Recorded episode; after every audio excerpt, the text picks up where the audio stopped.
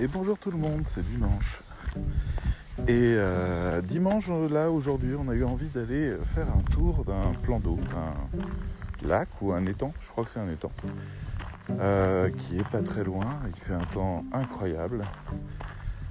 Et, euh, et, ça fait du bien de voir un peu de, de beaux paysages scintillants sous le soleil. Bref, de l'eau. Il y a plein de pêcheurs ici d'ailleurs aussi. Et euh, ils viennent s'installer pour la journée, ils sortent pas que leur canne à pêche, hein, ils sortent aussi le barbecue. Et euh, ils viennent en voiture, c'est le moment du dimanche, ils sortent aussi euh, de quoi s'asseoir, des transats, des choses comme ça. Ils ont des bières fraîches, ils font griller des saucisses et ils pêchent du poisson. Et quand ils en attrapent un, ils le nettoient vite fait et le passent au grill directement.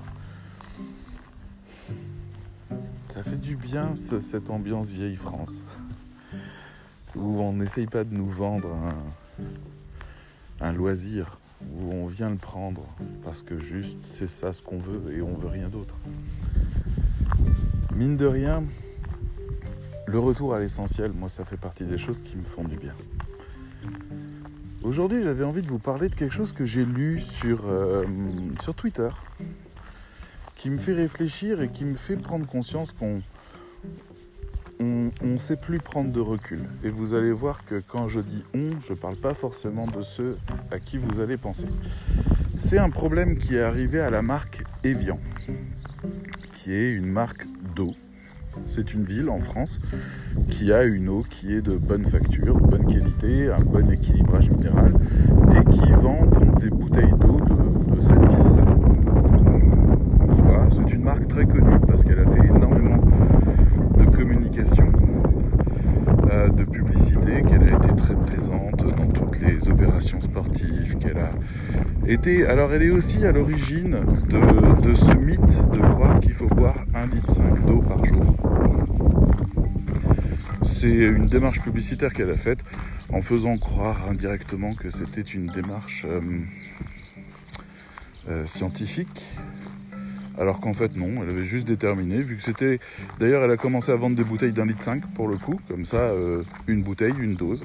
voilà, bon, en soi j'ai pas grand chose à dire, hein. il y a plein de, marques qui essayent comme ça d'influer sur le quotidien. On peut citer euh, Coca-Cola avec son Père Noël rouge, euh, ou, Frigidaire par exemple à la place de réfrigérateur, Frigidaire étant une marque, ou Sopalin, la société des papiers linges, je crois, qui est donc une marque euh, Sopalin qui aujourd'hui définit le papier essuie-tout. Donc toutes les marques essayent d'avoir une influence. Là où ça devient intéressant, je parle un peu plus bas parce que j'arrive près des pêcheurs et vous savez que les pêcheurs sont très convaincus que les poissons entendent tout ce qu'on dit. Alors je dois parler moins fort. Même si euh, eux, ils rigolent bien quand c'est le moment de passer à table. Bref, on parle donc de la marque Evian. Et la marque Evian a une particularité, c'est que ben, sur Twitter, elle essaye d'être sur son positionnement qui est de bien rappeler qu'il faut s'hydrater. C'est pas déconnant, c'est une marque d'eau qui souhaite vendre de l'eau et donc qui croit aux vertus de l'eau. Alors faut-il vraiment argumenter les vertus de l'eau? Oui et non il faut éduquer les gens à consommer le produit selon la bonne façon. Donc il faut boire au moins un litre d'eau selon Evian. Rien d'étonnant donc que tous les jours ou assez régulièrement, elle poste un tweet dans lequel elle écrit tout simplement retweet ce tweet si tu as déjà bu un litre d'eau. Vous voyez, on n'est pas sur des choses compliquées. Hein. Là, euh, on est euh, on est sur une marque qui communique tout simplement sur son produit en essayant d'avoir une petite communauté sympathique. Elle va publier aussi régulièrement des petites informations sur l'eau, des petits conseils, des choses comme ça, parce que euh, bah, les gens qui aiment cette marque, qui y sont fidèles, ou je suis désolé s'il y a beaucoup de vent. Euh, je m'attendais pas à ce qu'il y ait des couloirs de vent autour du lac. Euh, bref, cette marque a toute une petite communauté comme ça de gens qui euh, sont pas des grands fans adorateurs d'eau, c'est pas l'idée, c'est juste des gens qui aiment bien bien faire ou qui aiment bien être bien informés et qui souhaitent euh, bah, juste avoir des petites, petites astuces, des trucs comme ça, et puis un rapport un peu privilégié avec la marque. Bonjour C'est un monsieur à vélo avec un petit chien dans une poussette, c'était rigolo. Euh, donc ils ont publié ce, ce tweet-là, retweet, si tu as bu déjà un litre d'eau. Vous voyez, il y a toutes les chances que, quand bien même vous seriez dans la cible qui a réagi à ça, vous voyez pas le mal. Mais en fait, il y a eu un bashing énorme qui est arrivé et on a accusé Evian, donc une ville et une marque d'eau, d'être islamophobe. Et ça, c'était inattendu pour l'équipe d'Evian. Et, c'est logique d'un point de vue particulier, mais c'est pas. Euh, enfin, tout le monde sait que Evian n'est pas islamophobe. Maintenant que Evian ait fait une action qui, qui aurait pu porter atteinte à la communauté musulmane, euh, sans le savoir, c'est tout à fait possible on n'est euh, jamais à l'abri, étant donné qu'on communique sur un très gros réseau, on n'est jamais à l'abri de heurter quelqu'un. Alors pourquoi est-ce qu'ils ont heurté les musulmans en disant si tu as bu un litre d'eau, retweet On est sur quelque chose quand même d'assez étonnant. Eh bien, les faits sont les suivants. C'est le début du ramadan. Et selon le principe du ramadan, on ne doit rien boire et rien manger de toute la journée on ne boit rien, on ne mange rien. Oli, je suis ici.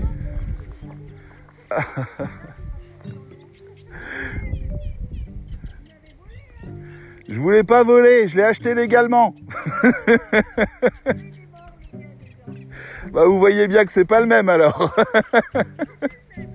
C'était un indice. Oh, c'est joliment dit ça, ce sera ma phrase du jour. Au revoir. Il y a beaucoup d'ânes qui se ressemblent, me dit la dame, et c'est pas pour autant qu'ils sont frères. Voilà une belle citation, je vous la transmets. Euh, donc en fait, les musulmans euh, font le ramadan et ils ont... Euh, ils n'ont pas le droit de boire ou de manger. Donc le fait que Evian dise Eh, vous, est-ce que vous avez, est-ce que vous avez bu aujourd'hui? En fait, pour eux, c'était une agression. Alors, est-ce que ça concerne tous les musulmans? Non. Bien sûr que non. Une seconde, il y a un vélo qui arrive à tout plaindre. Oli, viens ici tout de suite. Viens ici tout de suite. Allez. Ici, ici, ici. Allez, dépêche-toi. C'est bien ma puce. Assis. C'est bien, Oli. Allez, hop. Ça, c'est ma chance parce qu'elle est tellement petite, elle pourrait passer sous les roues des vélos. Euh, et puis faire que le vélo chute et puis que quelqu'un se blesse et tout. C'est un peu ma hantise, donc euh, j'essaye toujours de la ramener à moi quand il y a quelque chose où elle pourrait, par son inconscience ou par le fait qu'elle soit petite et qu'elle ne voit pas, mettre quelqu'un d'autre en danger. Donc en fait, c'est pas tous les musulmans déjà de base, c'est une infime partie des musulmans. Euh, même si les autres diraient ouais bon bah c'est pas pour nous quoi. Voilà. Euh, ils, auraient pour, 90% d'entre eux s'ils avaient dû réagir ils auraient marqué eh ben pas moi moi je fais ramadan et Evian aurait dit ah super eh ben écoutez euh, on espère que vous aurez de l'évian à table le soir quand vous casserez le jeûne puisque tous les soirs en fait les musulmans cassent le jeûne donc, euh, eh ben, ce sera à ce moment-là que vous pourrez boire le litre d'eau ou, euh, ou pensez, enfin, hydratez-vous bien avant de commencer votre journée. Enfin bref, ils auraient pu faire. Voilà, il aurait pu avoir une discussion avec la marque. C'est pas grave.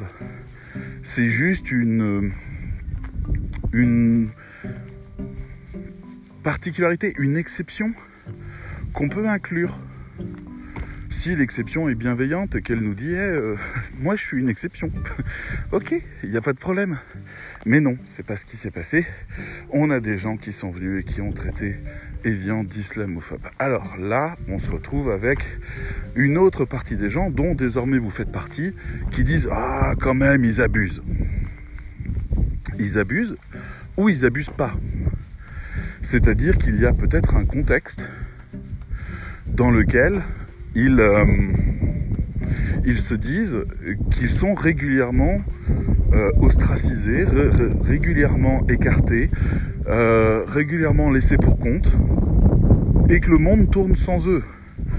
La France a fait une promesse.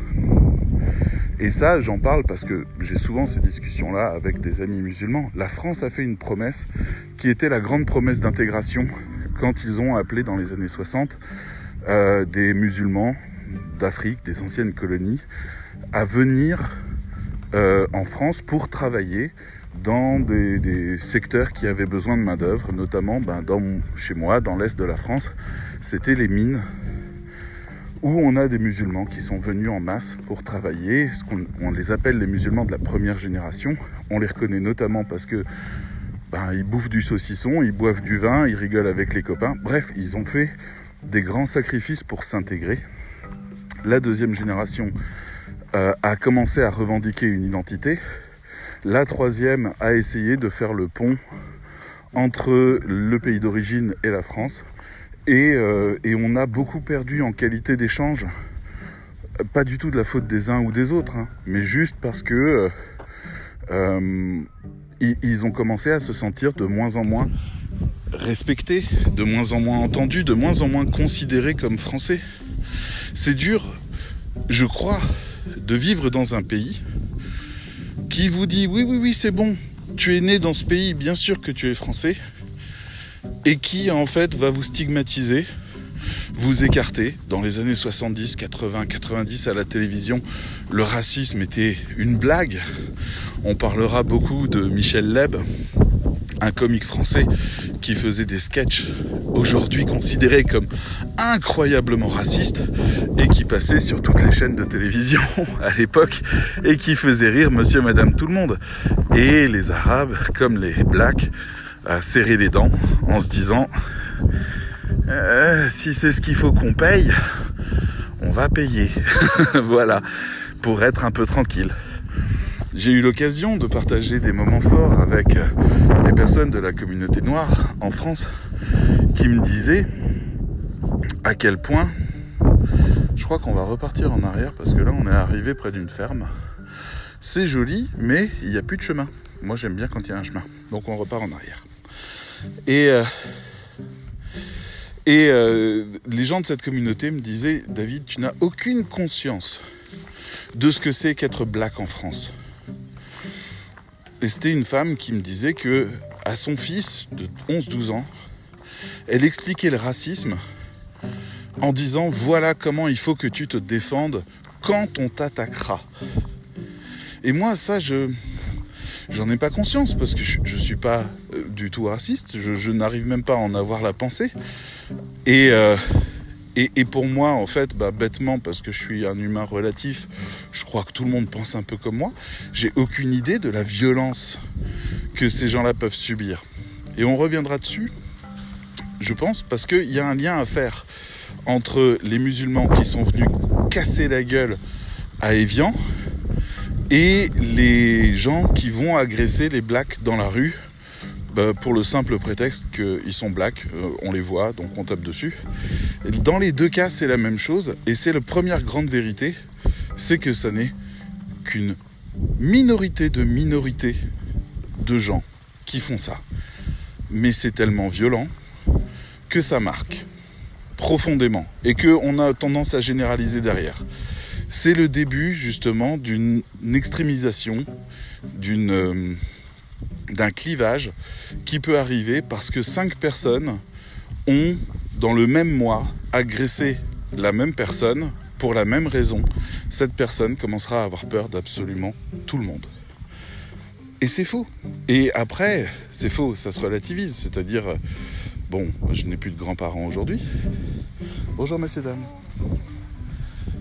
Je n'ai plus de grands-parents aujourd'hui, mais quand on allait poser la question aux uns et aux autres, il était d'usage en tant qu'ancien pays colonisateur d'avoir un discours un peu condescendant et un peu rabaissant pour euh, les anciens colonisés, si vous voyez ce que je veux dire. Ah là là, ce vent On va essayer ça, ça va peut-être changer un peu la qualité du son, mais vous allez être peut-être un peu à l'abri du vent, ça sera bien.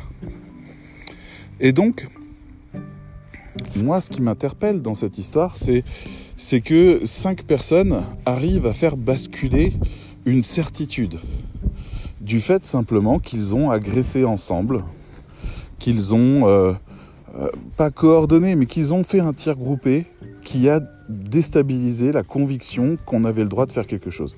Est-ce que Evian a le droit de dire buvez un litre d'eau par jour, euh, retweetez si vous l'avez fait Bien sûr. Déjà parce que Evian c'est Evian et que Evian a le droit de parler à ses clients, elle a le droit de parler publiquement et elle a le droit de défendre son produit et elle n'a pas à tenir compte de toutes les particularités. Euh, je veux dire, elle s'est pas souciée des bouddhistes, elle s'est pas souciée euh, des gens qui étaient allergiques à l'eau. Ça existe, ils sont pas très nombreux, mais ça existe. Elle s'est pas souciée des cas particuliers parce qu'en fait on a une espèce de vision générale du français. On, sait à peu près euh, que le français, ben, si on lui parle de vin, eh ben voilà, ça fait partie de sa culture. Quand bien même euh, on avait le président Sarkozy qui buvait pas de vin. C'est euh, c'est pas pour autant que Sarkozy a, a pleuré à chaque fois que les vins ont fait des communications ou ce genre de choses. Ça s'adresse juste pas à nous. On est un fragment de la France. Il y en a qui sont râleurs, il y en a qui sont généreux. On a des gens formidables, énormément, qui ont fait des sacrifices fabuleux pour aider des gens, et on en a d'autres qu'on retrouve à, dénoncer les voisins euh, parce qu'ils font du bruit ou qui se retrouvent à trois euh, alors que le couvre-feu est tombé. Bref, on a de tout, on est un pays, c'est normal, on a de tout. Et notre vision de la France est une vision, alors c'est vrai qu'elle est encore beaucoup trop empreinte de, euh, de christianisme, même si la dimension de la pratique religieuse est sortie, il y a toujours les valeurs du christianisme, comme par exemple ben, le fait de ne pas tenir compte de ceux qui, enfin, d'une pratique religieuse comme, euh, euh, comme l'islam, et de partir de l'idée que ben, la dominante, c'est le christianisme. Parce que si le christianisme avait été pendant le carême, par exemple, je ne suis pas sûr que Evian aurait fait sa communication. Mais ça, c'est une intuition. Je veux dire, le... Evian se serait dit Ah ben non, c'est le carême en ce moment. Même si, très sincèrement, le nombre de, chrétiens pratiquants euh, en France est à peu près euh, aussi élevé, je pense, que le nombre de musulmans pratiquants. C'est-à-dire, euh, ils sont de moins en moins. Et, et c'est ce qui est offert par la liberté de culte en France. Bon, je m'étends beaucoup là-dessus, mais vous comprenez en tout cas la problématique de base, qui est celle de dire euh, est-ce que je dois tenir compte ou pas de la communauté musulmane ou de la pratique Bonjour de la pratique du ramadan pour sortir une communication sur mon produit qui est de l'eau? Est-ce que les autres marques qui faisaient de l'alimentation se sont dit la même chose et n'ont pas sorti leur communication est-ce que les marques qui vendent du cochon font attention à ne pas communiquer sur période de ramadan? Non. Parce que ben, on est assez grand et que la plupart des gens euh, font le tri dans les communications qui leur sont adressées ou non. Là, il se trouve que ben, c'est actuellement la fantastique période.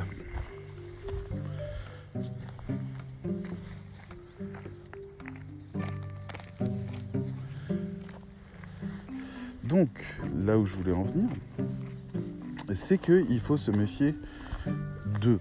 Mais eux, c'est pas les musulmans. Et eux, c'est pas non plus la marque. Ces gens-là, en fait, ne font que ce qu'ils font d'habitude.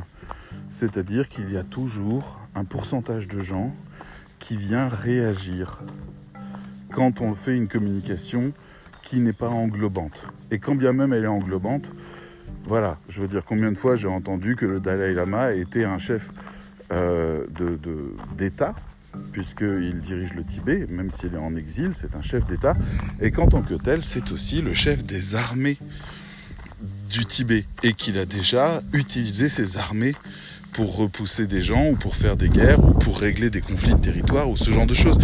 Et, j'ai des gens qui tiennent ce discours-là ou qui tiennent le discours autour de, du, du bouddhisme.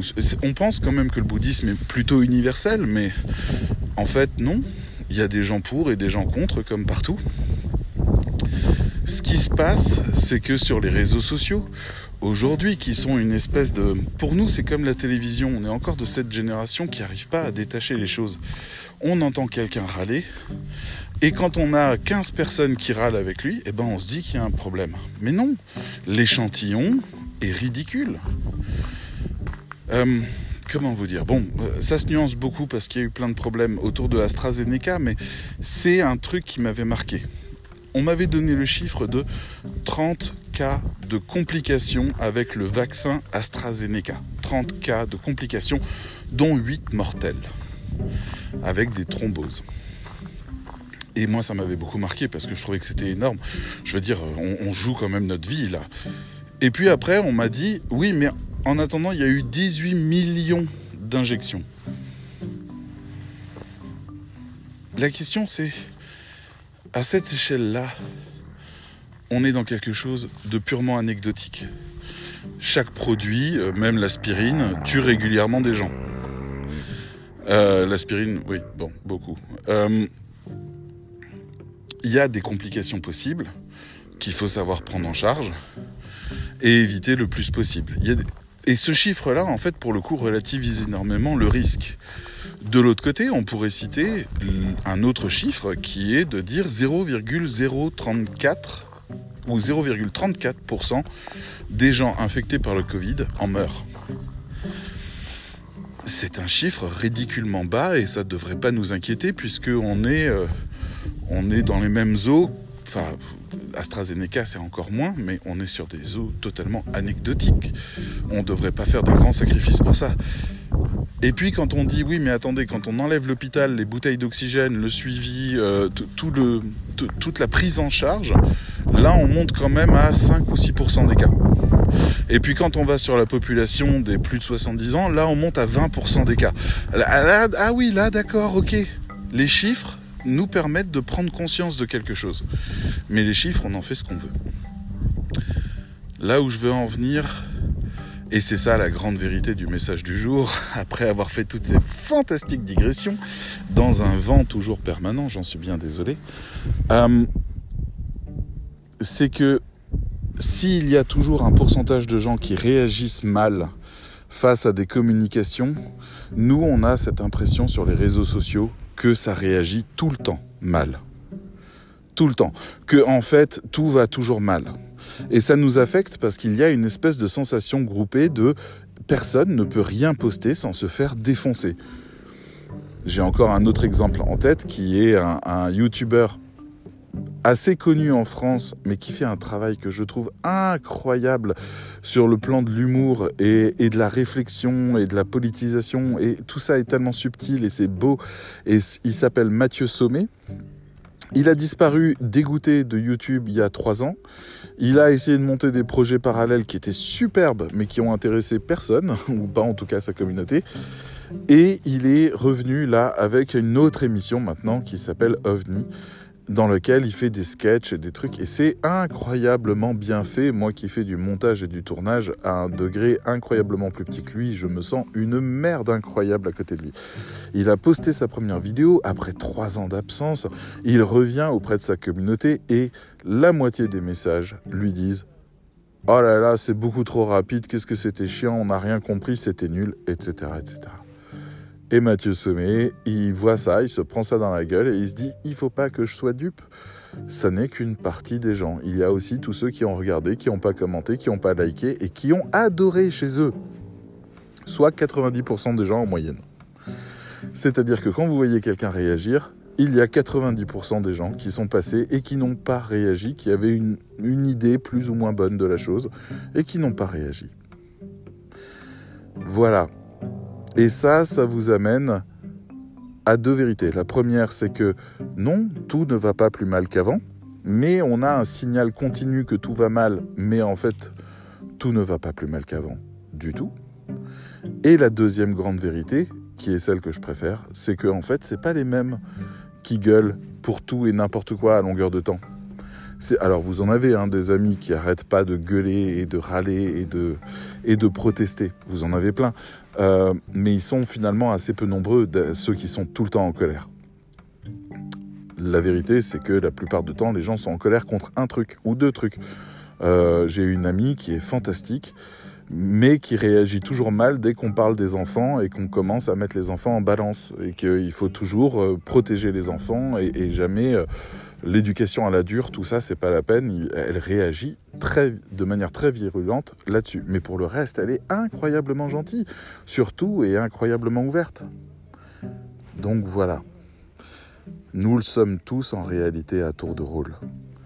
C'est-à-dire que non seulement les gens ne sont pas des euh, trolls, mais en plus, quand ils le sont, ils le sont sur une courte période, sur une zone très précise, euh, sur un segment et une réaction très précise, ils viennent, ils réagissent et ils disparaissent. Et ça nous donne une impression de constance.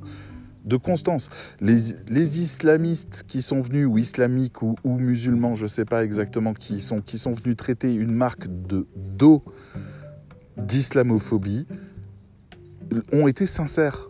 Je n'ai aucun doute là-dessus. Mais ils sont très nombreux, euh, très peu nombreux, et ils représentent une toute petite part de la population. Mais ça a fait suffisamment de bruit pour que je lise ça dans un article de presse aujourd'hui. Et d'ailleurs, Evian s'est publiquement excusé. Et c'est là tout le problème.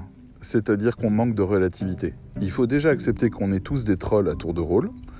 Donc c'est pas la peine d'essayer de, d'accuser les autres d'être des trolls, puisque vous êtes des trolls pour d'autres choses.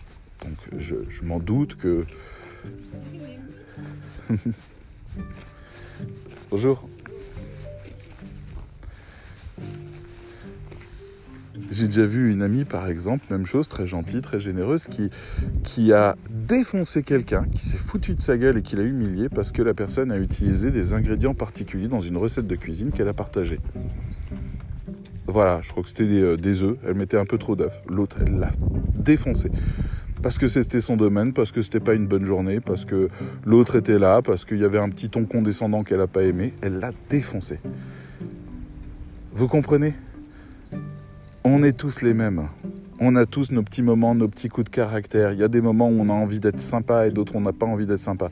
Le problème, c'est que les réseaux sociaux font émerger le pire dans l'histoire. Voilà. Bon, allez, je tourne en rond, j'ai le chapeau autour du téléphone, les gens me regardent de manière vraiment bizarre depuis un petit moment. Il est temps que je vous laisse, il y a trop de vent ici pour que je puisse euh, débattre encore. Et puis surtout, je pense que vous avez largement mon point de vue et, et de quoi réfléchir sur la question. C'est dimanche, il fait beau, et je vous souhaite de bien en profiter. Bye bye.